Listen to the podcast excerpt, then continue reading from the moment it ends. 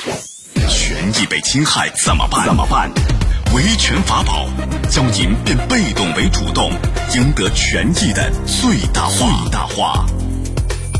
好，在办理广告以后，欢迎回来，欢迎您继续锁定江苏新闻广播高爽说法节目，我是主持人高爽。六月十八号，北京的梁女士说啊，他们家那个林肯车在车库自燃，而且引燃了周围车辆，一共十辆车在火灾当中全部或部分损坏，索赔金额高达一百多万。那林肯方面呢，不认可当地消防总队给出的这个火灾认定，不予索赔。这个事儿到底怎么办啊？谁来担责任？今天我们来讲一讲。邀请到的嘉宾是北京市君泽君南京律师事务所安利律师，安律师您好，主持人好，欢迎您做客节目。哎呀，这个事儿真可以说是人在家中坐，祸从天上来啊！呃，在今年的一月二十一号晚上，大概十一点四十九分，北京消防呢接到报警，说京铁河源的地下汽车库啊，这个发生了火灾，火灾造成了十辆机动车不同程度受损，那这个汽车库局部损坏啊，所幸的是无人伤亡。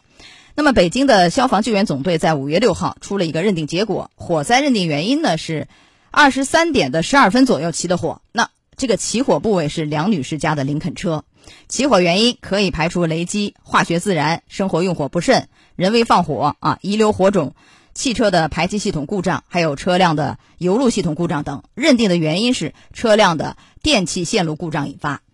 那除了梁女士家的损失惨重以外，其他九户家庭也面临了非常严重的损失。你比如说，全烧毁的车的这个品牌有什么啊？有捷德、奥迪 Q 五、别克英朗、帕萨特，还有艾瑞泽。部分损毁的车辆呢，有奇瑞新能源啊、奔驰、凯迪拉克，还有雷凌。就所有的这个车损加在一起是一百一十万左右，还不算物业要求的车库被烧的损失。你可想啊，这个损失有多重？那梁女士说。这个林肯上海呢联系过他，要求就是做一个第三方鉴定，保险公司不予理赔，而保险公司这个合纵财险呢，正是那个 4S 店啊，就是林肯方面的合作方，买车的时候在 4S 店建议下投的保。这个事儿到底应该怎么办呢？就是说，消防总队给出的这个认定结果具不具有法律效力？为什么品牌方不认可？不认可的情况下，又应该怎么维权？我们说，消防部门给出的这个调查书呢，其实已经明确了这个火灾的原因是由于电线故障而引起的，啊，所以说呢，呃，只要是有关部门，包括消防部门出具了这样的原因的认定，其实我们认为，呃，受害者、受害的车主他的初步的举证责任已经完成了，那么剩下来的就应该由呃厂家来对他这个车子是否具有。呃，产品缺陷来来承担举证的责任，要再进行进一步的鉴定的话呢，也应该由厂家来进行鉴定。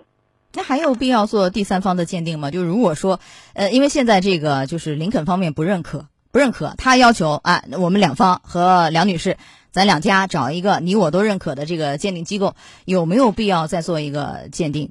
从受害者的角度来讲，是没有必要再做这样的鉴定了。你可以直接凭借消防部门出具的火灾原因原因认定书就可以去起诉了。哦，这个是消费者就是梁女士不一定要配合这个 4S 店再去做鉴定，没有这样的必要，拿着那个啊消防总队给的这个火灾认定书就可以，因为确定是就是电器线路故障，那就是车的质量问题啊。对，可以这么判断。那我就起诉，起诉的话，这事儿就告什么呢？告产品的生产厂家和销售方吗？就是呃卖车的 4S 店和这个生产汽车的这个林肯吗？是这意思吗？啊，可以的，都可以告。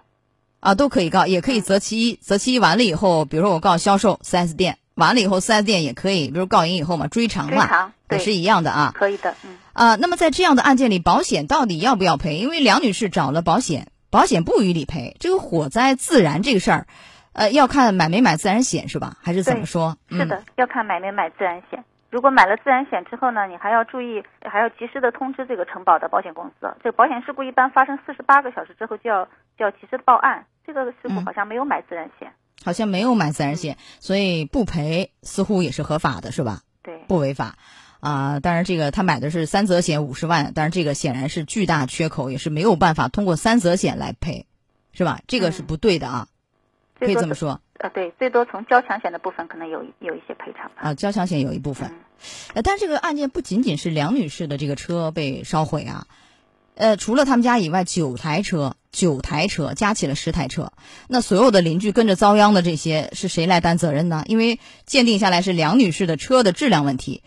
那其他这些邻居怎么办？是告梁女士，你们家车自燃把我们家车烧毁了，还是说一起转而去告这个这个梁女士他们家这个车的厂商或者是销售商？怎么来维权？他这些邻居怎么办？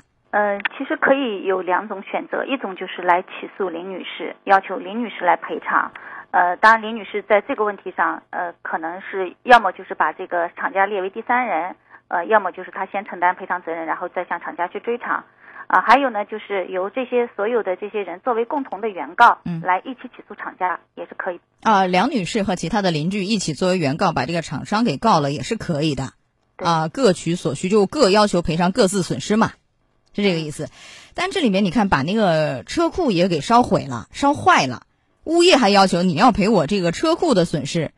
这个损失这块呢，这块是不是也和前面那邻居的这个维权方法一样？这个对，物业公司也是有权要求赔偿的。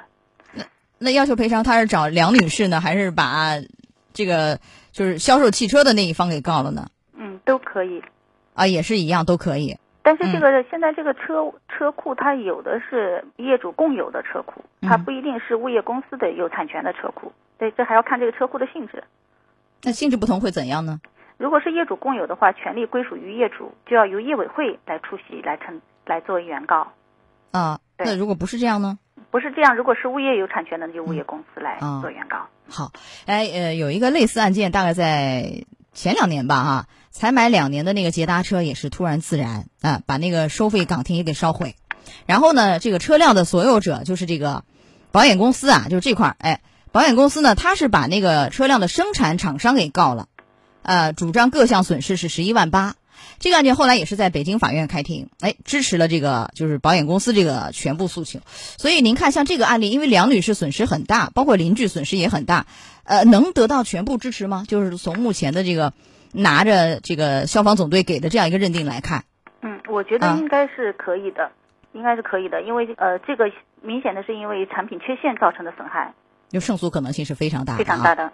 好，另外像这样的案例，谁也不想，谁也没想到，是吧？人在家中坐，祸从天上来，哪成想会自燃？有没有提示给咱消费者？现在这种，尤其是在夏季啊，这车辆在停放的过程中啊，一定要注意，对车子里面不要去放一些易燃易爆的物品，呃，然后呢，对于车子的这个维修保养，一定要到正规的维修保养的这个店里面去做，尤其是对于像发动机啊这些比较关键的。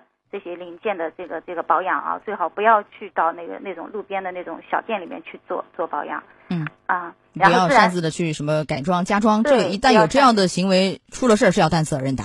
是的，然后正常的使用，正常的保养。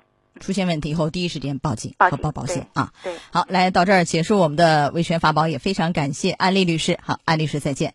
再见。高爽说法节目收听时间，首播。FM 九十三点七，江苏新闻广播，十五点十分到十六点；复播 AM 七零二，江苏新闻综合广播，二十二点三十到二十三点。想咨询法律问题和主持人高爽互动，请下载大蓝鲸 APP 到高爽的朋友圈，节目微信公众号“高爽说法”。网络收听方式：江苏广播网三 w 点 vojs 点 cn，智能手机下载大蓝鲸 APP 或蜻蜓、喜马拉雅等，搜索“高爽说法”，可随时收听。